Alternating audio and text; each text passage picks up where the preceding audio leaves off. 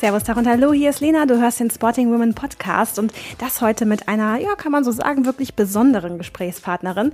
Denn gesprochen habe ich für diese Episode mit einer Frau, die, ja, wie keine zweite eigentlich weiß, was Sporting Women eigentlich ist. Sie hat die ganze Nummer hier nämlich gegründet. Moni Fiedler-Proksch hat sich dazu vor einigen Jahren entschieden, in einer Zeit, in der die Zielgruppe Frau in der Sportwelt überhaupt erst so ein bisschen so langsam anerkannt wurde. Mutiger Schritt also, aber auch ein wichtiger, denn noch lange nicht zu Ende gegangen ist. Es gibt nämlich noch viel Potenzial in der Sportwelt, wenn es um Frauen geht. Warum, wieso, weshalb? Das hat mir Moni verraten und zwar passenderweise bei einem unserer Events. Deswegen bitte nicht wundern, weil man ein wenig Wind und nicht immer perfekte Studio-Quali hört. Wir saßen uns gegenüber und ja, nur ein Mikro hat irgendwie gut funktioniert, nämlich Monis. Ähm, ich musste ein bisschen improvisieren. Man möge es mir verzeihen, dass ich das im Schnitt nicht ganz wettmachen konnte. Aber es geht bekanntlich ja auch um den Inhalt und dem muss ich sagen, finde ich dank Denkanstößen und Einblicken aus erster Hand richtungsweisend für eine ganze Branche und eigentlich auch für alle Frauen da draußen, die einfach Bock aufs Aktivsein haben. So, und jetzt Klappe zu, Ohren auf. Viel Spaß mit dem Podcast rund um die Geschichte und die Zukunft von Sporting Women. Moni, mit dir spreche ich über natürlich Sporting Woman ähm, und würde gerne ein bisschen was über die Geschichte erfahren. Also wie kam es überhaupt zu dieser Gründung von Sporting Woman? Ja, das ist schon ganz schön lange her. Da denke ich mir langsam Wahnsinn, wie lange ich schon selbstständig bin. Ich äh, habe irgendwann mich entschlossen, dass ich so ein bisschen dieses Thema Frauensport und Frauenevents irgendwie mir mehr auf die Fahne schreiben möchte als nur in der Vermarktung von Sportevents. Ich habe das früher für einen Verlag gemacht und habe dann angefangen mal zu überlegen, was eigentlich immer so die Hauptproblematik äh, ist, dass Frauen ähm, sich schwer tun, mit einer Sportart anzufangen, weil ich bei mir im Freundesgeist ganz viele hatte, die immer gesagt haben, ach und damit anfangen, Skitouren gehen, Freeriden, das kann ich nicht. Und dann kam eigentlich immer so der gleiche Hebel, das war immer, ähm, ich habe das Material nicht, ich traue es mir nicht zu oder ich habe einen Partner, der ist einfach viel stärker wie ich. Also das war eigentlich so dieser, dieser, immer diese gleichen Aussagen und dann dachte ich irgendwann, Mensch, das muss man doch mal äh, widerlegen können, also diese Selbstzweifel, weil ich der Meinung bin, eigentlich trauen sich Frauen oft viel zu wenig zu, was sie eigentlich können und äh, haben den eigenen Mut nicht. Ich muss es schaffen, dass wir mit unserem Programm, ob Tagesevents oder Mehrtagesevents, da ein bisschen diese Hürde nehmen. Und das war der Entschluss, dem Ganzen irgendwie einen Agenturraum zu geben. Also äh, angefangen natürlich mit einfach Women Sports Events. Und dieses Thema Sporting Woman, das war dann irgendwann äh, der Name, als dann das ganze Thema Social Media und Instagram aufkam was, was ist denn die Klammer, was da passt? Und dann war irgendwie ganz schnell das Thema Sporting Woman geboren. Und wie lange ist das jetzt her? Also diese Events, wie gesagt, machen wir schon seit 13 Jahren, haben mit Winterthemen angefangen und dann angefangen, äh, Women's Bike-Themen zu machen, ähm, Multisport-Event, ja, und ähm, das so richtig zu vertiefen und weiter auszubauen, würde ich sagen, ist so die Vision seit zwei Jahren im Kopf und mit dem ja eigentlich noch viel konkreter, weil ich glaube, da ist so viel Potenzial drin und alle Marken wollen auf Frauen gehen, wo ich immer sage, das ist ja keine bestimmte Spezies, sondern eigentlich gibt's Frauen schon immer. Aber ich glaube, das ist das Spannende, dass Frauen einfach ähm, eine extrem spannende Zielgruppe für die, für die Industrie ist. Also die einfach ähm, nicht vernachlässigt werden kann und Frauen, die mit dem Sport anfangen, egal ob Einsteiger, ähm, Fortgeschritten oder Experts, die wollen gute Produkte Produkte haben. Und wenn man dann dabei bleibt oder irgendwie sich belohnen möchte, dann ist es eben auch das besondere Produkt für diesen Sport. Total, aber du sagst es gerade, ne? Also uns Frauen gab es schon immer und ich, ich persönlich habe den Eindruck, dass Frauen erst jetzt so richtig in der Sportwelt entdeckt werden und das ist natürlich zu begrüßen. Auf der anderen Seite fragst du dich halt, ist das jetzt nur so ein Trend oder ist das wirklich Umdenken? Ich finde, das sind zwei verschiedene Paar Schuhe. Wie nimmst du das wahr? Total. Also ich fand immer zeitweise hat es mich auch so ein bisschen fast äh, gestört, wenn man immer wieder sagt, ja, wir müssen jetzt mal eine Woman-Offensive machen und ich denke irgendwie, äh, das ist doch so, äh, man muss es doch nicht so gendermäßig ähm, irgendwie differenzieren. Ich ich glaube, es ist eine andere Herangehensweise und da glaube ich, ist es nicht nur ein Trend, sondern tatsächlich ein Umdenken, weil man eine Frau ähm, in so vielen Rollen abholen muss. Also ich glaube, wenn du als Marke oder auch als Anbieter von Events eine Frau begeistern willst, dann musst du einfach auch verstehen, dass sie in verschiedenen Rollen tickt. Sie ist wahrscheinlich in den meisten Fällen, äh, wenn man nicht die ganz Youngsters hat, Mutter, sie ist berufstätig, ähm, sie muss sich echt die Zeit für Sport rausschnitzen und ähm, das meine ich gar nicht, dass das Männer nicht müssen, aber da sind so ein paar Hemmschwellen mehr da und ich glaube, Frau neigt tendenziell dazu, erstmal eigene Bedürfnisse hinten anzustehen und zu sagen, okay, komm, die Stunde Sport, das lasse ich jetzt weg, weil ich mehr mit meinen Kindern machen will. Und ich glaube, das ist jetzt erkannt, dass man Frauen anders ansprechen muss und dass das schon in der Produktpolitik bei Marken betrifft. Und da geht's nicht nur, ich brauche nichts im Pink machen. Äh, das ist für mich keine Woman-Orientierung, sondern die Zielgruppe ganzheitlich verstehen. Um das geht's für mich. Also das mit dem, ich brauche nichts in Pink zu machen, ist schon mal ein großer Punkt, weil ich glaube, das ist halt so, ja, wenn es dann rosa ist, dann sind Frauen sofort angesprochen. Das ist leider nicht so. Das sprechen wir beide als Frauen hier und keiner von uns trägt jetzt irgendwas Pinkes gerade an sich. Und ich glaube, das ist ein große, großes Potenzial, was auch in den letzten Jahren vielleicht liegen geblieben ist oder letzten Jahrzehnten, was jetzt so langsam so ein bisschen kommt, ne? Ich glaube, es hat auch viel damit zu tun, dass man auch erkennen muss, dass man in den Firmen natürlich, gerade in diesen Outdoor-Firmen oder Sportfirmen generell auch Frauen braucht, die das mitentscheiden. Und da rede ich nicht nur vom Marketing, sondern ich fange da wirklich an bei den Produktmanager und Produktentwicklern, weil es ist schon manchmal spannend, wenn ich dann äh, mit Marken gesprochen habe und die sagen, ja, unser Produktdesigner, ich sage, okay, schön und gut, aber das ist ein Mann. Also dann muss man auch eine Frau dahinsetzen, die dann auch weiß, was gefällt Frau. Da gehört für mich viel Fokusgruppenbefragungen dazu. Und das ist für mich so die Chance, dass auch Marken erkennen müssen, ähm, so Veranstaltungen wie hier, und es gibt ja auch andere gute Womans-Veranstalter, das ist die perfekte Möglichkeit, um Feedback einzuholen, um ähm, wirklich auch neue Trends zu generieren und zu fragen, was will die Frau, die da draußen ist, auch wirklich. Absolut. Glaubst du, dass die Branche ein bisschen das verpennt hat? Also ich glaube, es ist nicht so, dass man irgendwie nur äh, jetzt äh, da sich auf Männer fokussiert hat, aber es war irgendwie immer nicht als gleichberechtigte Wahrnehmung und das finde ich erstaunlich, weil es ist ja nicht so, dass Frauen ein kleiner Anteil der Bevölkerung sind. Also da muss ich immer so schmunzeln. Ähm, Vor allen Dingen sind sie, und das ist ganz spannend, sie sind meistens sogar auch noch die Entscheider, wenn es um Einkaufen ja. und ähm, Geld ausgeben ja. geht in Familien. Ja, also der auch, auch für die Männer. Also ich meine, das ist auch äh, erwiesen. Also fangen wir mal an, äh, beispielsweise, ich habe mich lang unterhalten äh, vor ein paar Jahren mit der äh, Marketingverantwortlichen bei Mercedes, die diese Schieß-Mercedes-Kampagne gemacht hat. Und wenn man das sich mal anschaut, dass es ja genau darum geht, dass Frauen, wenn es kein Firmenwagen ist, zu über 90 Prozent entscheiden, welches Auto gekauft wird, dann kann ich ja auch dies, da kann ich auch aus der Branche sagen, ich kann diese Zielgruppe nicht links liegen lassen. Also ja, ich muss da so ein bisschen schmunzeln, weil ich sage, wir sind ja keine unterrepräsentierte Anzahl in der Bevölkerung. Also ich denke immer so, das ist so wie, ah, jetzt äh, sind wir auf die Frau gekommen. Ähm, ich glaube, verstärkt das Bewusstsein, Frauenquote hin oder her, das fängt ja auch schon damit an. Äh, ich finde das alles gut.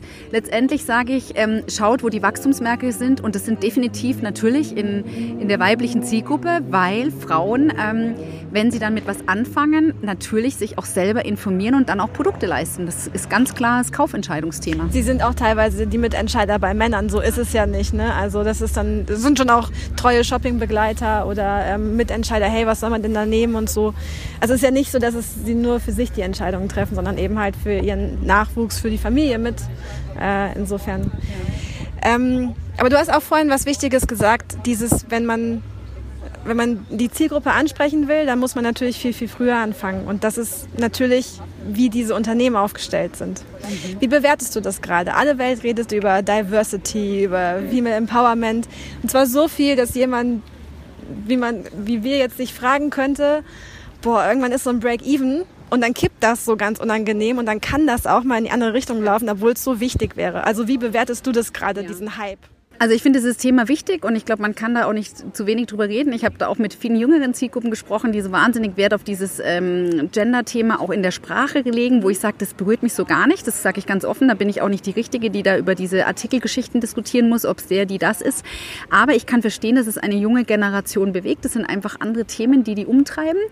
Ähm, ich glaube, was super wichtig ist, ähm, dass man eben das nicht überstrapaziert in dem ganzen Theoretischen, äh, sondern dass wir einfach mal sagen, okay, wo kann ich diese Zielgruppe finden? Wie kann ich sie, äh, wie kann ich aus ihr Informationen rausbekommen? Was, was wollen sie wirklich? Und da ist für mich total essentiell wichtig, dass man eigentlich erkennt, ähm, Frauen kannst du super abholen in so einem schönen Umfeld, in einem schönen Wohlfühlmoment, dass man eben sagt, ähm, ob bei so einem Event wie hier oder bei einem Tagesevent, ähm, dass es immer darum geht, okay, sie ist in einem in einem Mut, wo sie sich ähm, irgendwie was Schönes gönnt, sei es ein Sporterlebnis oder wie auch immer.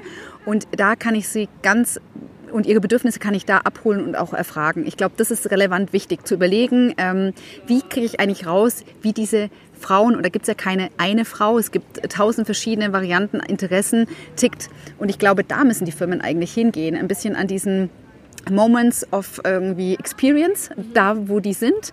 Äh, viele, viele Retailer machen das auch, sagen, wir müssen irgendwie am Point of Sale zum Beispiel Erlebnismomente schaffen. Das geht ja nicht nur immer Event. Ich glaube, es geht alles bei dem Thema Frau. Positives Erlebnis ist positive Entscheidung für eine Marke, ist ein positiver Kaufimpuls und davon bin ich überzeugt. Jetzt haben wir über Branche gesprochen, wir haben über das, was die Branche bewegt, gesprochen.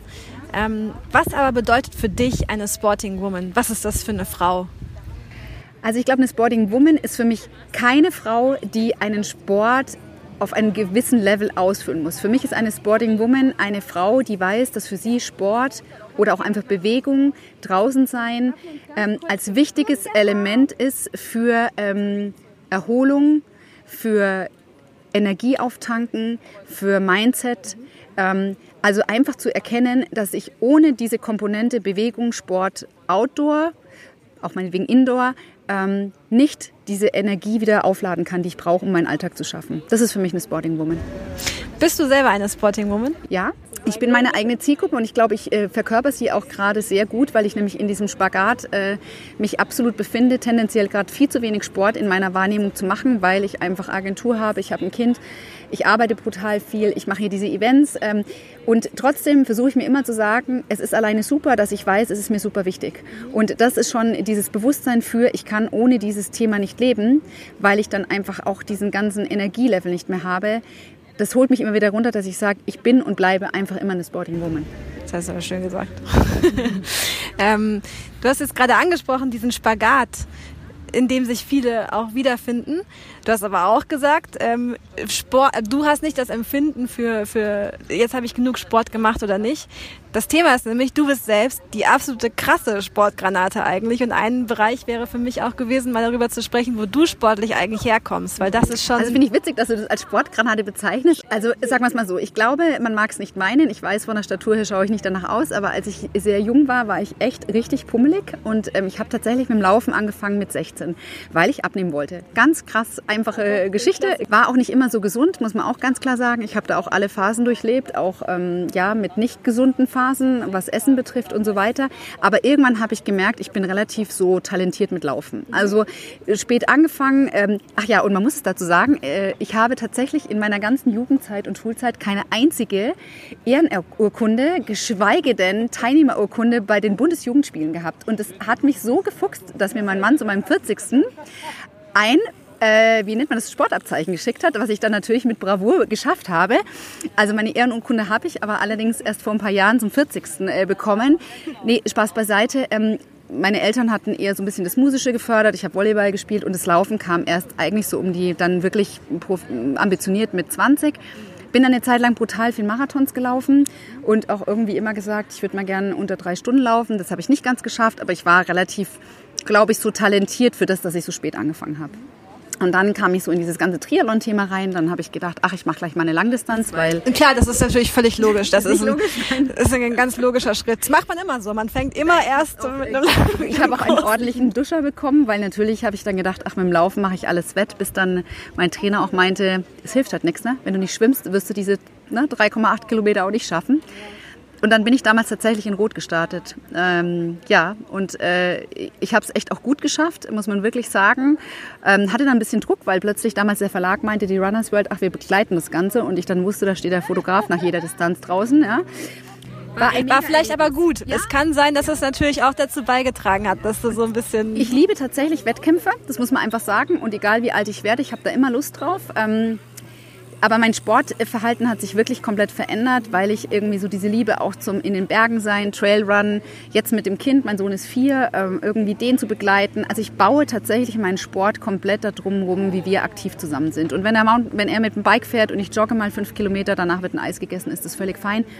Da haben sich bei mir die Prioritäten äh, geändert, aber ich merke und ich brauche draußen sein, Bewegung und dann bin ich ein ganz glücklicher Mensch. Okay. Das heißt aber auch umgekehrt, wenn du diese Bewegung und das Draußensein nicht bekommst, dann geht's dir, dann merkst du das ja, auch. Ja, da bin also ich auch mental ganz klar nicht belastbar und ich bin auch ähm, lang nicht so stressresistent und ich glaube auch, dass das generell ein Schlüssel ist und deswegen mache ich das auch beruflich, weil ich eben denke, viele Frauen trauen sich nicht mit was anfangen, zum Beispiel klassischerweise laufen, ne? war immer so ein Thema, ha, ich kann nicht laufen dann habe ich auch mal ein paar ein bisschen so gecoacht und habe gesagt, du, wir gehen einfach mal zwei Minuten und laufen zwei Minuten. Und es ist in, immer in der Regel viel zu schnell angegangen, ja.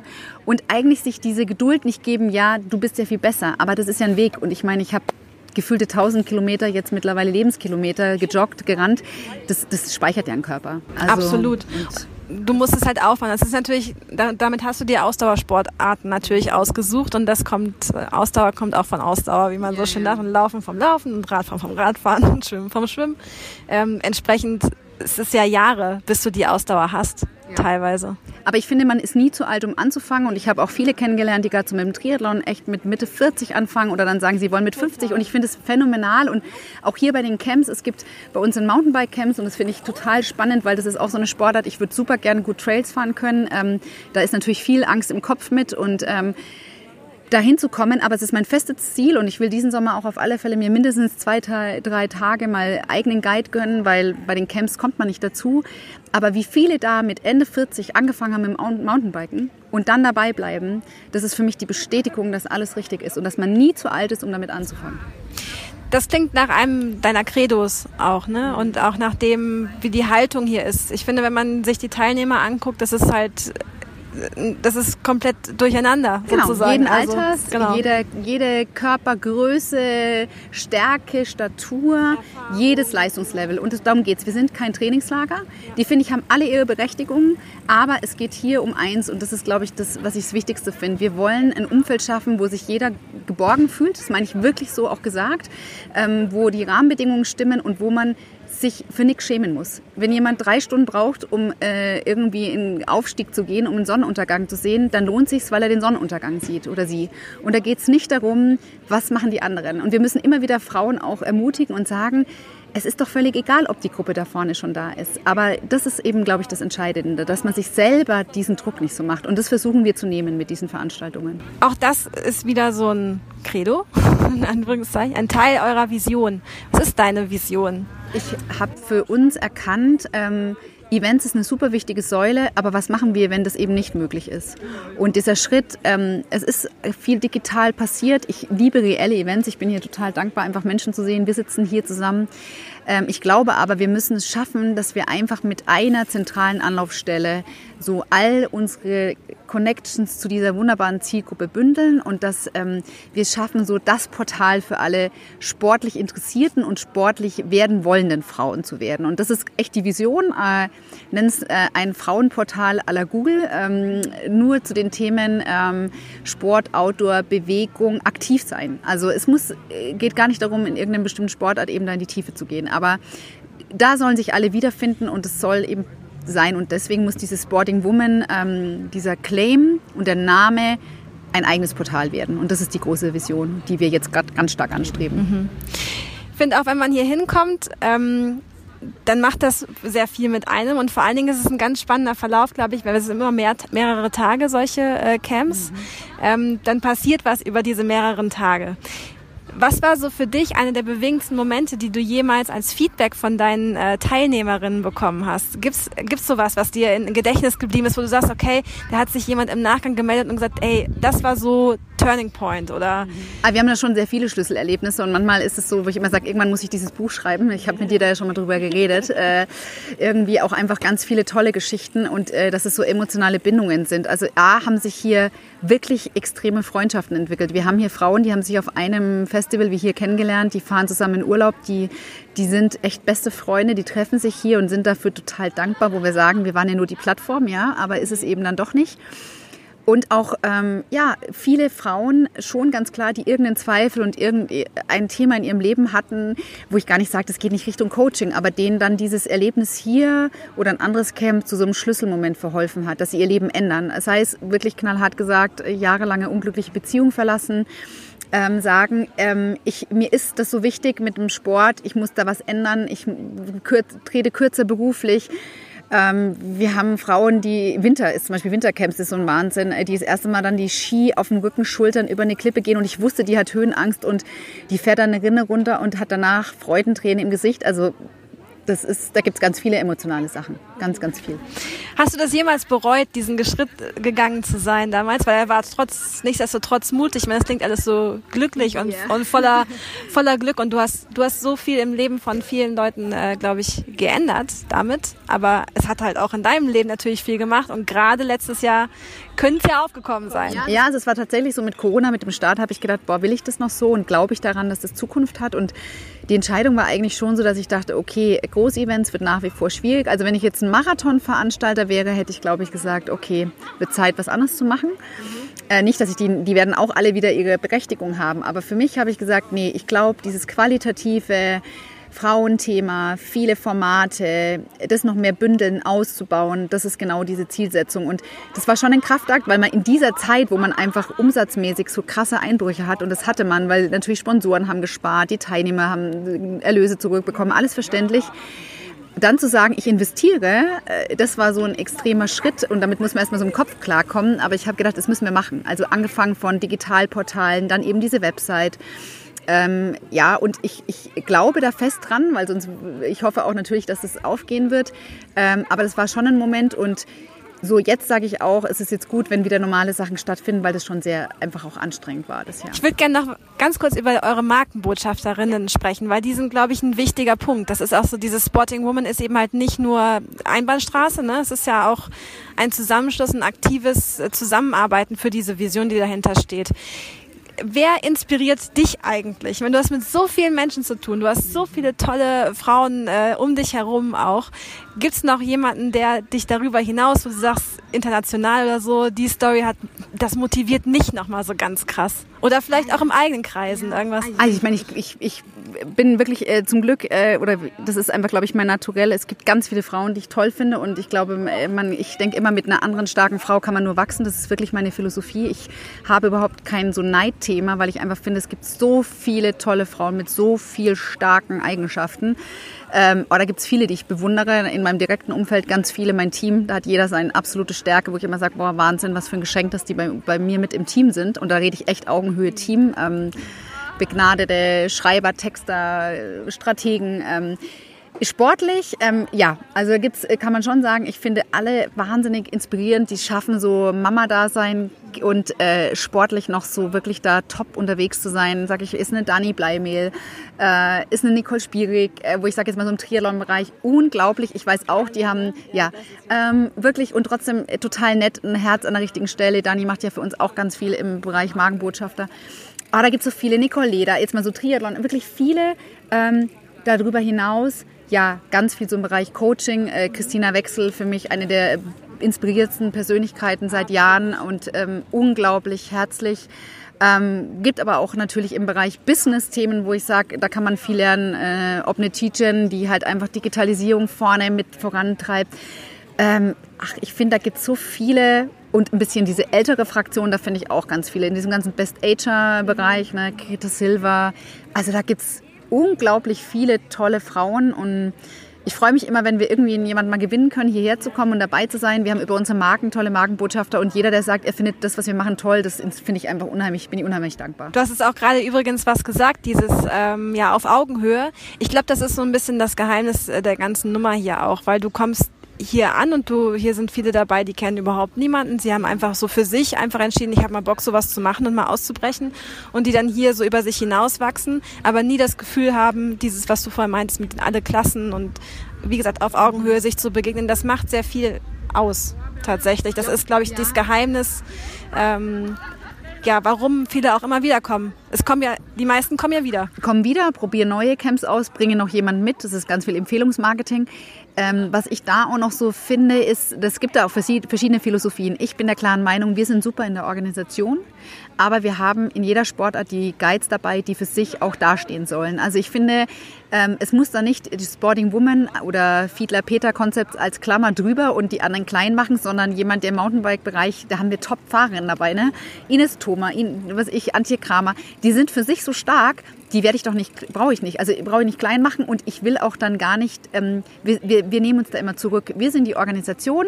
Wenn wir gar nicht wahrgenommen werden, außer bei der Begrüßung und wenn es Problemchen gibt, ist alles richtig gemacht. Ich glaube zum Beispiel, ein guter Event lebt davon, dass es klare Aufgabenverteilung gibt. Es gibt die Menschen, die für die Organisation da sind und dann gibt es die Menschen, die Guiding machen. Und ich glaube, je besser man das trennt und auch je mehr man sich auf seine Aufgabe fokussiert, desto entspannter wird es für die Teilnehmer und dann fühlen sie sich auch alle auf eine Ebene gehoben. Vor allem das, was du vorhin meintest mit dieser Stutenbissigkeit, weil du sagst, das ist deine Vision, dass es eben halt sowas nicht sein muss, dass man miteinander, mit Frauen untereinander viel mehr ja, reißen kann und irgendwie bewegen kann.